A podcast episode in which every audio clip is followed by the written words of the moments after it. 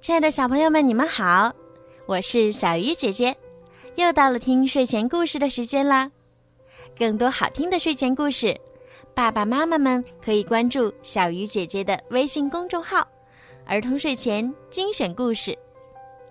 今天呢，小鱼姐姐要继续给你们讲《木偶奇遇记》的第三十集。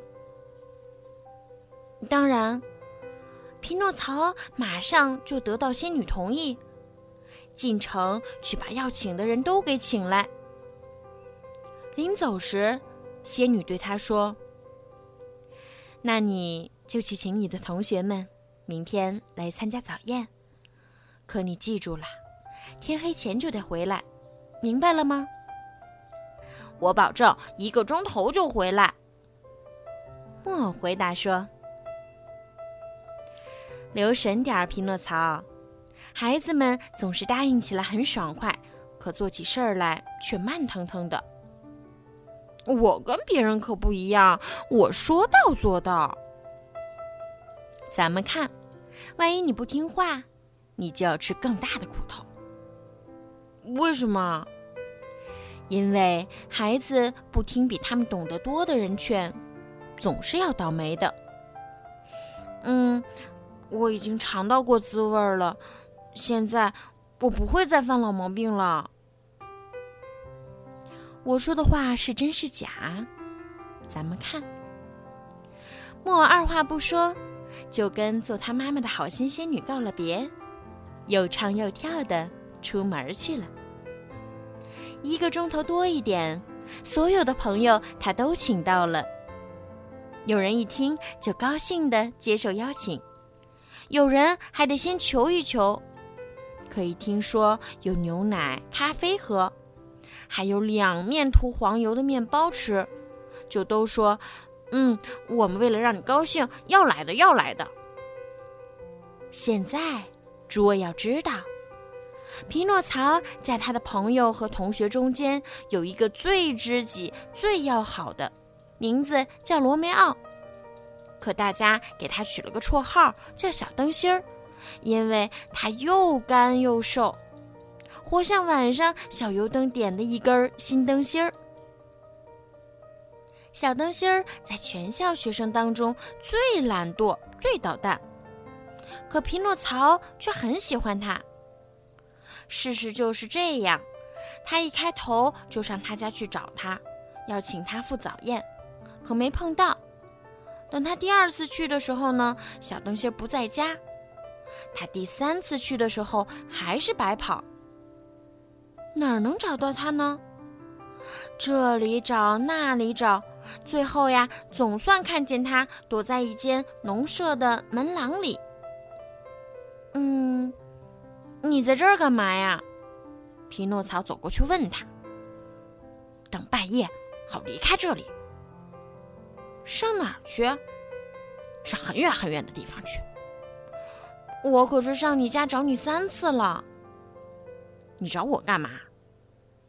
你不知道这个重要消息吗？你不知道我交的好运吗？什么好运？改明儿我就不再是木偶，要变成一个真孩子，像你，像大家一样了。哦，恭喜恭喜！就为了这件事儿，希望你明天上我家赴早宴。可我跟你说了，我今天夜里就得离开这里。几点钟？半夜十二点。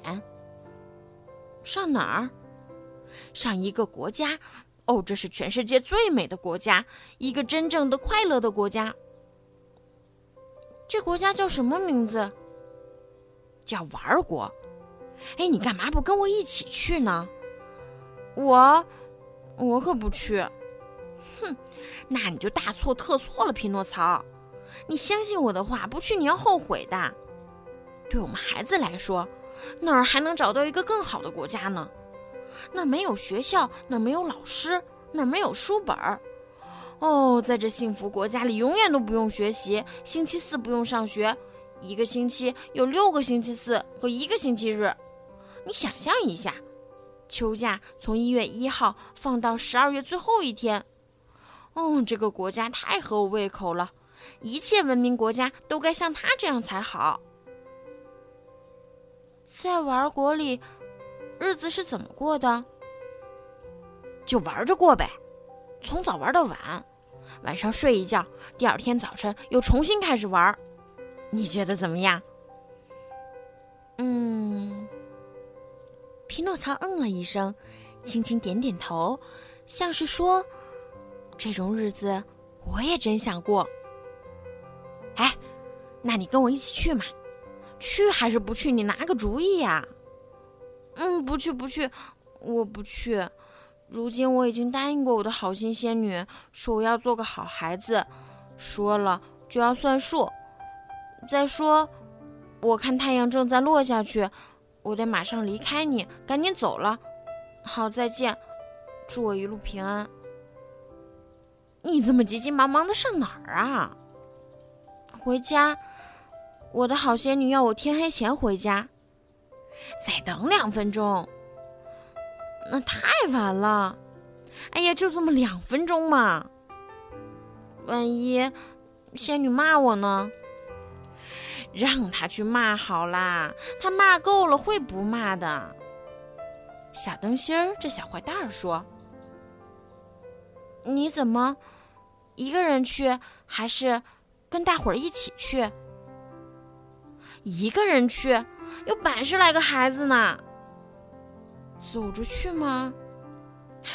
半夜有一辆车子经过这儿，要把我们一直送到这个无比幸福的国家去。”现在是半夜就好了，那我什么都愿意给。为什么？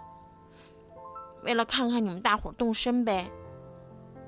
哎呀，在这再等一会儿你就看见了。不行不行，我得回家了。就等那么两分钟。